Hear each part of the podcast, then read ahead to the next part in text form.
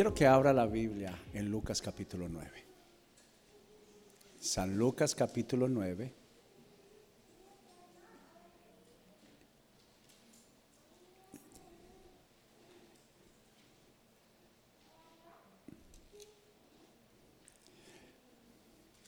Lucas capítulo 9. Y permítame orar antes de leer la palabra. Quiero honrar la transformadora palabra de Dios. ¿Me acompaña a orar? Señor, gracias por tu palabra, la cual honramos en este día. Gracias por tu palabra porque ella me dice quién soy y ella misma me dice lo que puedo lograr. Gracias porque ella me ayuda y es la que me hace conocerte. Y te conozco porque ella me guía. Gracias por tu palabra. Y gracias por el poder que tus palabras son fieles porque fiel es el que prometió, el cual también lo hará. Fiel es el que dice que soy su bendición.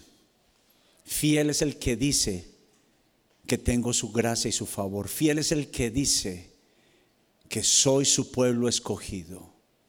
Fiel es el que dice que lo que tocan mis manos prospera y lo que pisa la planta de nuestros pies, Él me lo entrega. Fiel es el que me dice que soy cabeza y no cola. Fiel es el que me dice el que estaré siempre arriba y nunca abajo. Fiel es el que me dice que soy un pueblo adquirido, escogido y también comprado por la sangre de la cruz. Fiel es el que me dice que soy su representación y fiel es el que prometió, el cual también lo hará. En el nombre de Jesús. Lucas capítulo 9, verso 18 al versículo 24, si es tan amable. Dice, cierto día Jesús se alejó de las multitudes para orar a solas. Solo estaban con él sus discípulos y les preguntó, ¿quién dice la gente que soy?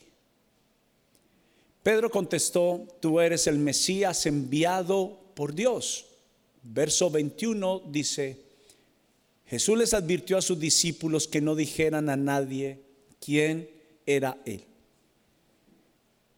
El Hijo del Hombre tendrá que sufrir muchas cosas terribles, les dijo. Será rechazado por los ancianos, por los principales sacerdotes y por los maestros de la ley religiosa.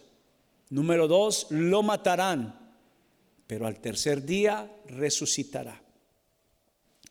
Entonces dijo a la multitud, si alguno de ustedes quiere ser mi seguidor, nótese la palabra seguidor, estudiante de Jesús, tiene que abandonar su manera egoísta de vivir y tomar su cruz cada día y seguirme. Si tratas, verso 24, de aferrarte a la vida, la perderás. Pero si entregas tu vida por mi causa, la salvarás. Quiero que mire para acá si es tan amable. El resumen de toda esta serie que hemos estado aprendiendo de cómo vivir como Jesús vivió. que habla de una transformación real, que no está basada en lo que yo puedo lograr, sino en lo que Él puede hacer en mí. Pero si algo hemos aprendido, que esto viene de estar con Él. Perdóneme, no puedo decir que soy un aprendiz, un seguidor de Jesús, si no he aprendido cómo Él piensa, cómo él hace. Yo puedo decir que creo sin conocerlo. pero esa fe está basada en tradiciones. Pero lo que voy a hablar hoy es una de aquellas cosas que yo digo, se hablan mucho en el cristianismo, pero se practica muy poco. Y estamos hablando toda esta serie de al final el fruto de esto o la meta es hacer lo que Jesús hacía. Estar con Jesús, pasar tiempo con Él, ver su ejemplo tan claro. La respuesta es que nos hacemos como Él. Es la respuesta a pasar tiempo con Él, porque pasar tiempo con tu líder, la Biblia le llamó maestro para ser un entrenador. Y veíamos por casi tres semanas y casi un mes que para Jesús era tan importante que fuéramos entrenados, que Él dijo, yo me voy, pero les envío el Espíritu Santo, quien seguirá entrenándolos, educándolos para hacer lo que yo hacía. Juan capítulo 16 dice lo siguiente, dice, Él les acordará las palabras que yo les he hablado por estos tres años. Por eso necesitamos tanto del Espíritu Santo.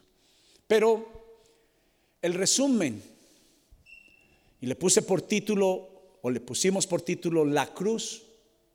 Este es el mensaje que es muy anunciado, pero poco practicado.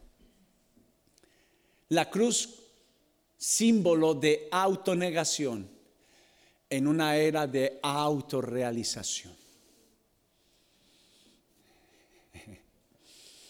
Yo voy a tomar tiempo para llevar lo más masticable posible. Y el resumen habla de, en el centro de nuestro aprendizaje de Jesús hay un símbolo y es la cruz. Y hay algunos que aunque la, la, llevan en una representación muy visible, una vez más, es uno de los mensajes, el cristianismo es la cruz. Pero vivirla, y, hoy la idea es aprender qué es la cruz, qué simbolizó y qué pasó allí. Hemos perdido la gravedad y el poder de esta imagen en nuestro mundo moderno. El poder que realmente, como llevarlo no me hace vivirla como abrir la Biblia en el Salmo 91 en mi casa, no la hace una palabra, una Biblia de poder que protege un hogar. Abierta por sí sola, tiene el mismo efecto. Tiene poder cuando la creo y la vivo. Lo mismo, el mismo poder de la cruz tiene, no solamente basado en una tradición, sino en el poder de vivirla. Y lo que requiere de nosotros se pierde o se ignora en nuestra cultura. O sea que la cultura es tan fuerte que muchas veces lo que trata es como de, de que simplemente vivamos una fe a la distancia, al recorrido de una cruz, pero que no la vivimos, que no estamos cerca de ella. Pero cuando miramos la invitación de Jesús a negarnos a nosotros mismos, o sea, tomar la cruz, él estaba diciendo, mis seguidores, mis aprendices, y yo le podría llamar que el principio del principio del principio es la autonegación. Déjeme ponerla en el siguiente contexto. Mucha gente había seguido a Jesús por los milagros, por las señales, lo que yo llamo la generación del lámpara de Aladino. Frota la lámpara Llamamos a Dios cuando el fuego está para consumirnos. Pero una vez venida lo que significa vivir a Jesús, que es una vida de autonegación, renuncia continua, abandonaron a Jesús. Mucha gente abandonó cuando Jesús dijo las palabras, el que quiera venir en pos de mí, tome su propia cruz niéguese a sí mismo y después de eso mm, se hace un seguidor mío. Jesús no identifica a un seguidor suyo por lo que hace, sino por lo que se niega, por lo que renuncia.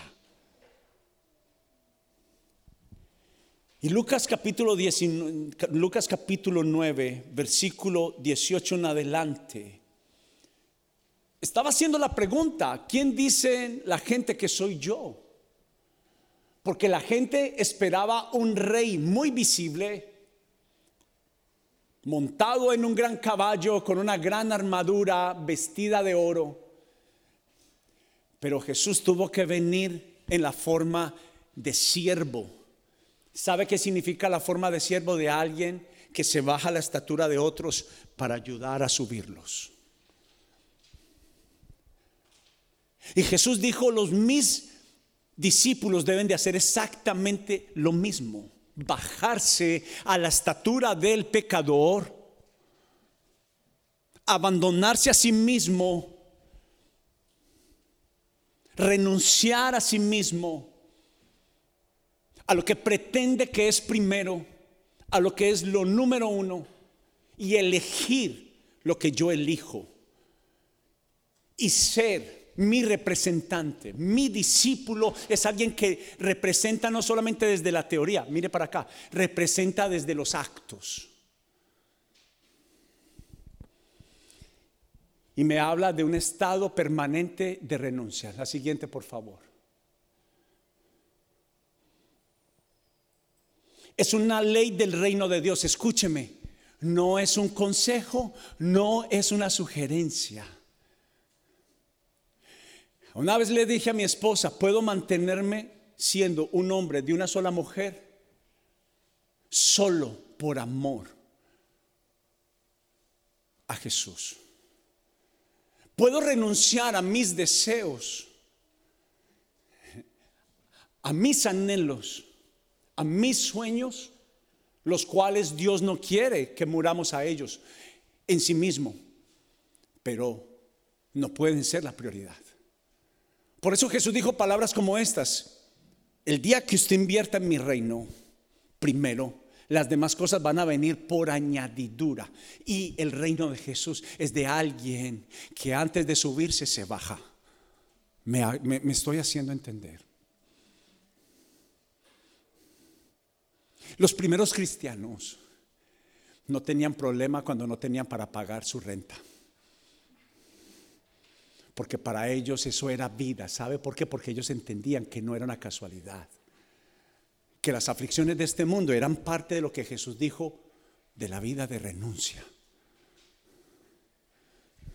¿Aló? Es una ley del reino de Dios que es la de dar antes de recibir. ¿Cuántas veces hemos escuchado que Jesús vino y dijo, yo no vine a ser servido, sino a servir. Pero la Biblia dice, el que quiera ser mi seguidor, tiene que hacer exactamente lo que yo hacía. Por eso es que vemos fracasos en iglesias, gente que falla, porque el reino que se construye es para sí mismos. ¿Me, me hago entender? Por eso como creyentes y como líderes fallamos, porque nos olvidamos de lo que fue primero, que, Jesús dijo, les recordó. ¿Y sabe qué? Escucha esto, mire esto. No fue para el primer anunciante, para el primer escucha, sino que sabe para quién fue. Para los discípulos, los que ya lo seguían. A ver, a ver, pongámonos de acuerdo en algo. Hubo mensajes para todo el público. Hubo mensajes para los creyentes, pero hubo mensajes para los aprendices. Y este era un mensaje para el aprendiz. Por eso la Biblia dice que Él les pregunta, ¿qué dice la gente que quién soy yo? Y luego les pregunta a ellos, ahora, ¿quién dicen ustedes que soy yo?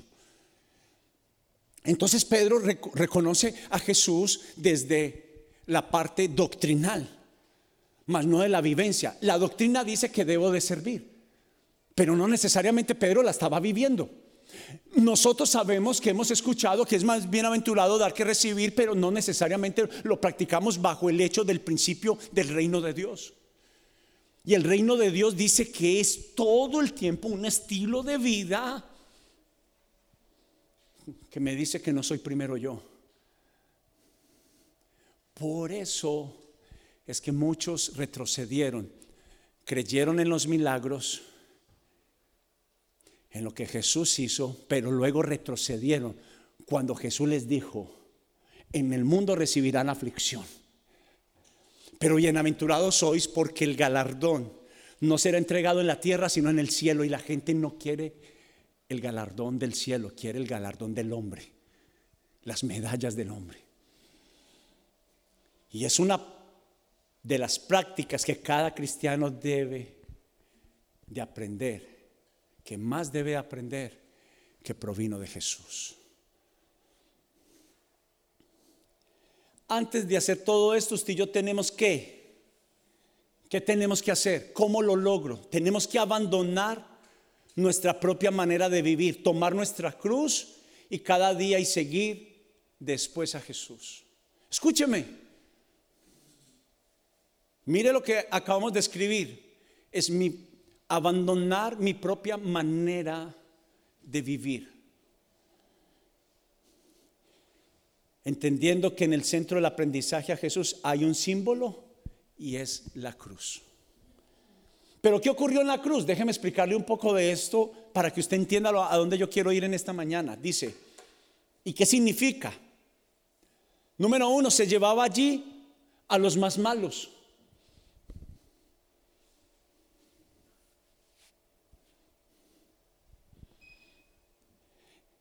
Además de eso, era la muerte más dolorosa de ese tiempo. ¿Usted sabe por qué fue en el monte del Calvario, en el Colgota? Porque era el monte más alto. Y a las personas que llevaban a la cruz eran exhibidas, expuestas para vergüenza. Y lo llevaron al, al monte, a la montaña más alta, para que todos lo pudieran ver, pudieran ver la vergüenza de pecador, que es igual a como si lo estuvieran presentando en vivo por YouTube. Ahora, lo he mencionado acá, mire para acá, Hollywood nos ha mostrado la imagen que no es. Porque la narración de Lucas, escúcheme, tres de los apóstoles fueron testigos presenciales y oculares de Jesús. Lucas no, Lucas fue el periodista, lo he mencionado acá fue un investigador y tomó a los discípulos y a los creyentes y a los no creyentes y empezó a investigar. El libro de Lucas comienza diciéndole, oh Teófilo, lo que me dijeron, lo que investigué, eso te escribo. Lucas tomó tiempo para escribir. Y la investigación dice que Jesús estaba completamente desnudo. No es como la película nos lo muestra. Entonces, mire, alto, en una montaña alta y completamente desnudo. Dice que los clavos tenían aproximadamente más de 5 pulgadas de tamaño, 3, perdón. Los crucificados eran expuestos completamente desnudos. El imperio utilizaba esta muerte como un ejemplo para los que no se sometían. Y Jesús nunca negó, nunca dejó de obedecer, mas sin embargo, así le pasó. Y la Biblia y los contextos de la ciencia dice que una persona que era crucificada una persona que se deshidrataba, sufría grandes temperaturas de fiebre y la más tremenda era que la debilidad del cuerpo humano, uno de los puntos más débiles es el talón. Y Jesús fue clavado en el centro de sus talones. Los estudios de la ciencia dicen que era imposible que fuera en la mano, porque si no con el peso del cuerpo se desgarraría, sino que fue del centro de sus muñecas pero aún así dice la Biblia que él evitaba, él dice que de su costado salió sangre y qué más, y agua. Y dice la ciencia que eso es de alguien que carece de respiración, porque cada vez que Jesús respiraba, su talón lo mataba de dolor. Pero en especial fue la demostración de Jesús cuando dijo, la cruz significa negarse a sí mismo. El decirle sí a seguir a Jesús y ser su aprendiz es decirle sí a muchas otras cosas, pero también es decirle no a muchas otras cosas y deseos. Escúcheme, y no hablo de lo que pensamos necesariamente que es esa renuncia. Siempre pensamos en los pecados capitales. Pero yo creo que más bien están basados en los ídolos que sin darnos cuenta seguimos, que son espacio y tiempo, deleite momentáneo. Consagración es dedicación. Decirle no a gastar nuestro dinero como queremos. Negarnos a nosotros mismos es reconocer que ya no somos el jefe, que ahora el que manda es Dios y que yo solo soy un administrador. Escuché algo. Una vida de renuncia me dice a mí que por amor a ustedes, aunque yo pudiera tener cientos de problemas, yo tengo que estar erguido. Y no habla de una hipocresía, me habla de morir inclusive como le pasó a Pedro, a Pablo, a Silas, a Marcos, a Lucas. Donde ellos entendieron muy bien que ser lastimados, ser lacerados, ser apedreados era vida. Por eso la Biblia dice que cuando ellos salieron de la cárcel, después de haber sido ultrajados, de haber sido apedreados, dice la Biblia que ellos salían cantando salmos y alabanzas al Señor por haber sufrido por amor a Cristo y a los creyentes. Pero la iglesia contemporánea, que es de autosatisfacción, inmediatamente viene una crisis financiera de escasez, lo primero que identificamos es Dios nos respondió. Y nos olvidamos que Él ya lo había anunciado, el que quiera venir en pos de mí debe traer su propia cruz. O sea, a veces la cruz es no tener dinero para pagar. Pero le estamos diciendo al Señor, no me niego a mi dolor. Es más importante mi dolor que vivir y servirte. No habla de abnegación, porque es más importante lo que me está pasando que lo que debo de hacer para él. Escúcheme algo, estoy tengo un objetivo y una meta, y es que usted salga bendecido con este mensaje. Pero a veces acariciamos algo de tal forma basado en nuestra fe y nuestro credo en lo que Dios me da y es en lo que yo doy. Ser seguidor de Jesús no es de recibir, es de dar. Es de renuncia.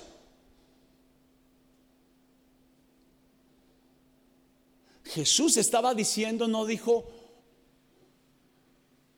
fue muy claro, dijo cada día. Y estaba hablando de un estilo de vida.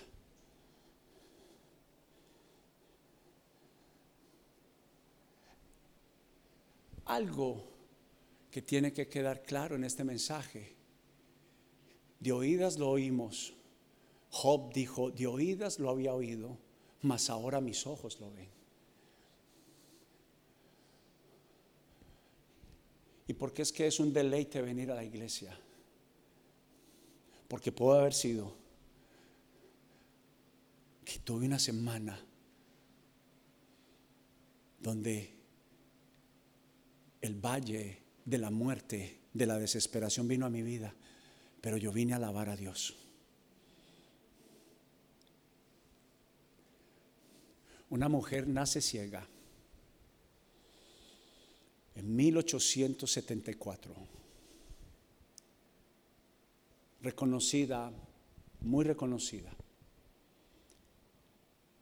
pero naciendo ciega desde la edad entre el transitar de la edad de, una niña a su adolescente empezó a escribir y escribió hasta el final de sus días cinco mil canciones de alabanzas al Señor. Era alguien que tenía la autoridad para no hacerlo.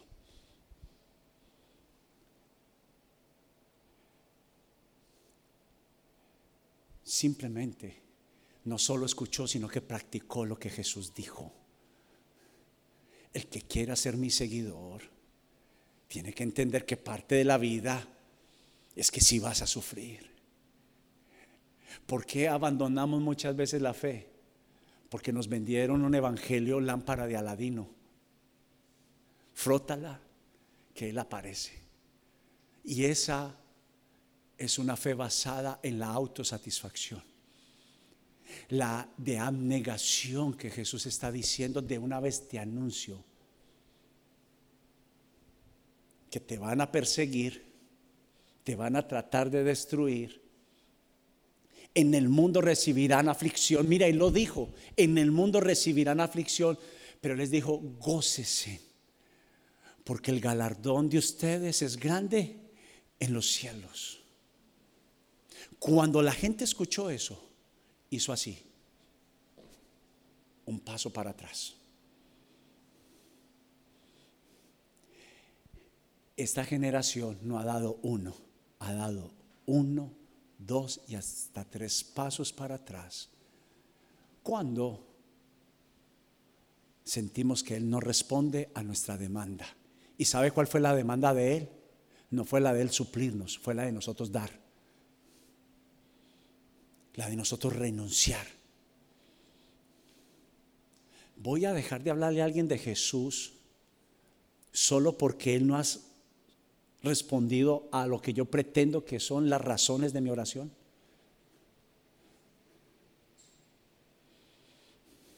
Voy a dejar perder el gozo, porque ¿cuál es tu gozo? O sea, significa que si hay dinero en la cuenta bancaria, hay alegría. Y hay tristeza cuando no hay. Cuando no hay, el problema no es el problema entre más llevaban a la cárcel a Pedro, él entendía que era un galardón más en el cielo. ¿Me estoy haciendo entender?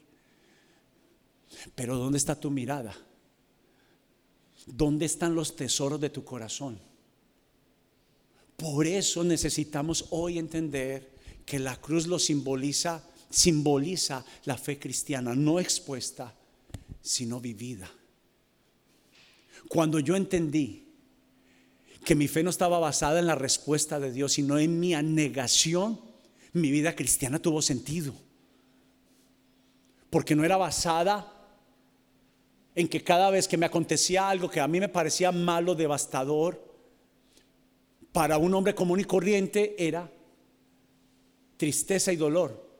Pero para Pedro, para Pablo y para Alex Yepes, yo ya aprendí que cuando algo sale a la luz en mis aflicciones, Cristo está para obrar en mi vida.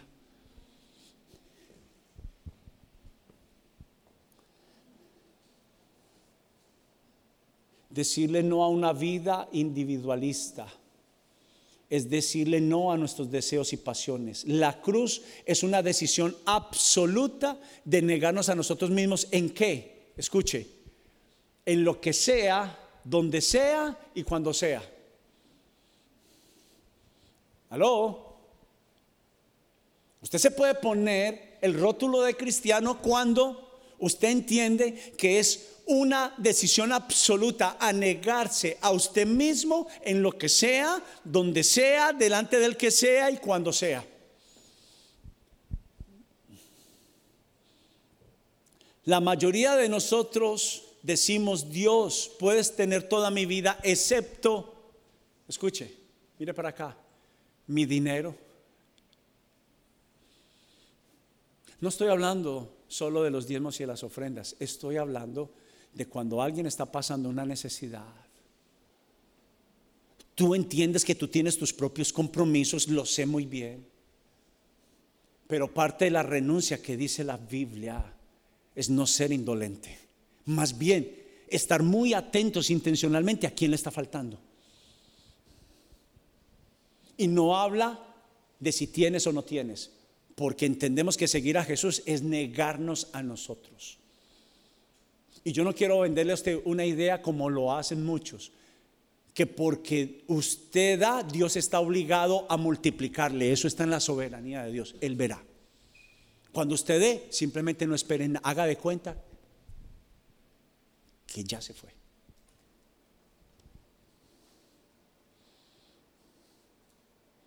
Y si Dios por añadidura le retribuye, gloria a Dios. Yo decía ayer en el ayuno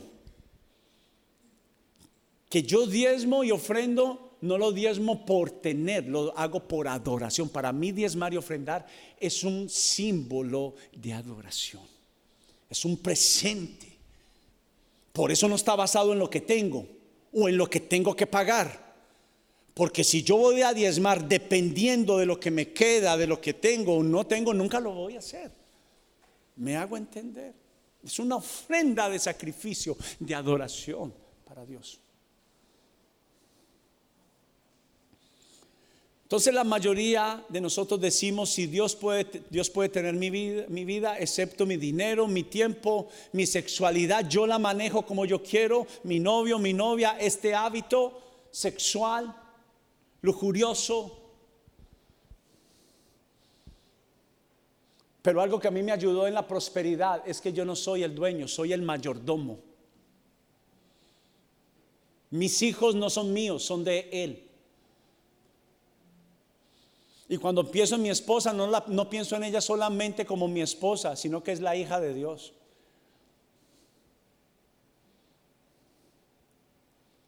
Y vemos que Lucas hace una aclaración y dice tomar su cruz diariamente. Si, recuerda cuando leímos, tómenla diariamente. Los otros tres apóstoles escribieron, tomen su cruz. Pero el único a través de la investigación, al final Jesús lo dijo, cada ocho días, cada mes, de vez en cuando, cuando le toque la investigación. No, Jesús dijo que debíamos de hacerlo. Nuestro maestro dijo, dice que debemos de hacerlo todos los días. Es una vida de renuncia. La cruz no es un evento de una vez, es un estilo de vida. Es una muerte diaria a muchas cosas. ¿A cuáles? A lo que sea, donde sea y cuando sea. Cuando te griten, aló, cuando te humillen es el tiempo de morir a ti. No pelees por tu justicia porque vas en contra de ser un seguidor de Jesús. Porque Él dijo, dejen la venganza. Él dijo, no es suya, es mía.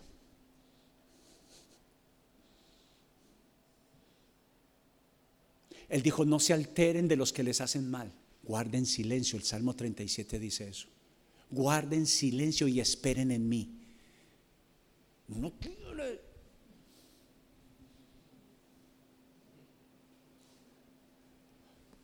Él dijo, yo soy el Dios de las renuncias. Renuncia a mi orgullo, renuncio a mi desquite, a mi justicia. Él dijo, en cambio, cámbienlo por gracia y misericordia perdón.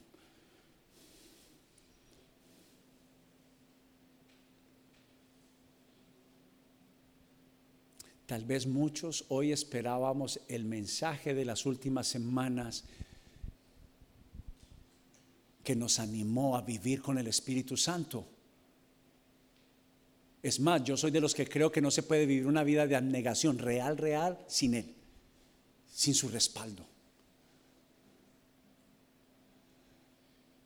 Pero empezamos esta serie cuando David nos anunció diciendo cómo, de dónde venía la providencia, de cómo fue. Por ejemplo, la madre Teresa. Ella no venía de un estilo de vida de pobreza. Ah. Mi pastor venía de ser en Estados Unidos una familia pudiente. Su papá era propietario de un hospital, imagínese. Por eso mi pastor es digno de mi respeto. Y cuando en Colombia el narcotráfico estaba en su mayor fuerza, estaban asesinando pastores y mi pastor fue amenazado y su familia. Los apóstoles todo el tiempo vivían bajo amenaza. Pero la iglesia de este tiempo contemporánea es de la autosatisfacción. Y por una mínima cosa abandonamos a Jesús. ¿Qué es la meta? Que cuando tú pasas tiempo con Jesús y entiendes que Él no renunció, Pedro, estoy terminando, Pedro le dice, Señor, cuando Él anunció ya la tercera vez que iba a ser asesinado, Pedro le dijo, Señor, que no te ocurra eso. Volémonos. Yo sé por dónde es el camino, por el mar a la derecha, luego a la izquierda y tal. Llegamos a tal isla, ah, Señor, ahí. Mire las palabras de Jesús fueron muy fuertes. Pero Jesús no reprendió a Pedro, reprendió la influencia que está, la entidad espiritual que estaba sobre Pedro. Le dijo, apártate de mí, Satanás. Cuando algo te invite a no renunciar, apártate de mí, Satanás. Porque el enemigo es todo lo contrario para él. Que nos separa de otras religiones a la nuestra. Las otras se basan en su satisfacción. Ten siete mujeres y siete vírgenes. Autosatisfacción. No hay una, ninguna religión. ¿Sabe por qué esta tiene vida? Si hablamos de religión, ¿sabe por qué? Porque es la única que habla de renuncia. Pero la contemporánea cristiana, mire para acá, no se distraiga, tomó el mismo camino. De que Dios está obligado a suplir todas nuestras necesidades. Y no es verdad. El solo hecho que Él ya nos haya salvado en la cruz, ya lo pagó todo. Y si tenemos que vivir hasta el fin de los días sin dinero, por amor a Cristo, que sea. Por eso yo tengo mucho cuidado. Entender que la cruz no es un evento. Venir a la iglesia no es un evento. Es mi vida de renuncia, de ir a la playa. Usted sabe que una de las mayores campañas que hace Casa Evidencias es en el verano, cuando decimos no a la playa. Y si vas a ir a la playa después de la iglesia.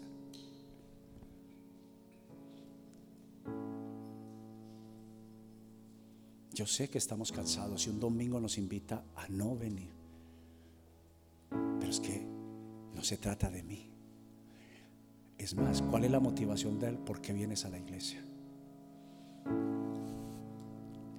Es bueno que nos hagamos la pregunta.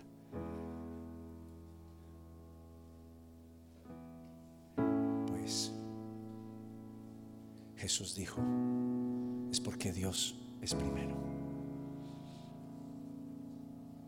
Pablo dijo, yo sé vivirlo en escasez y sé vivir en abundancia. Yo sé que es estar en todas ellas. Pero para mí el vivir es Cristo Jesús, eres mi plenitud. Faltaba el dinero, Pablo lo dijo. Él dijo, me faltó el dinero.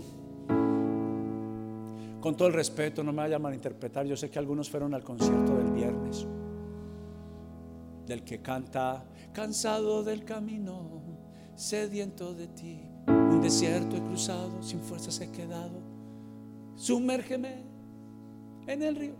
Está muy bien. Pero lo que estaba diciendo la Biblia, no me, si le gustaba la canción está bien.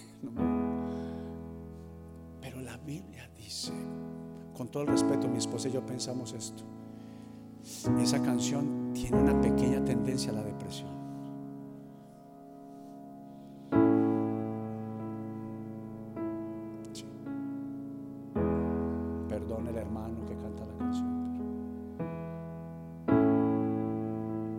Ha sido de tremenda bendición, pero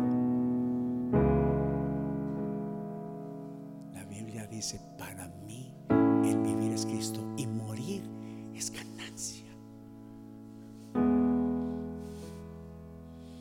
Y ese es el mejor medallón, ahí sí pongámonos la cruz. Una representación es un evento de una vez es morir una y otra vez, bajarme para que otros suban.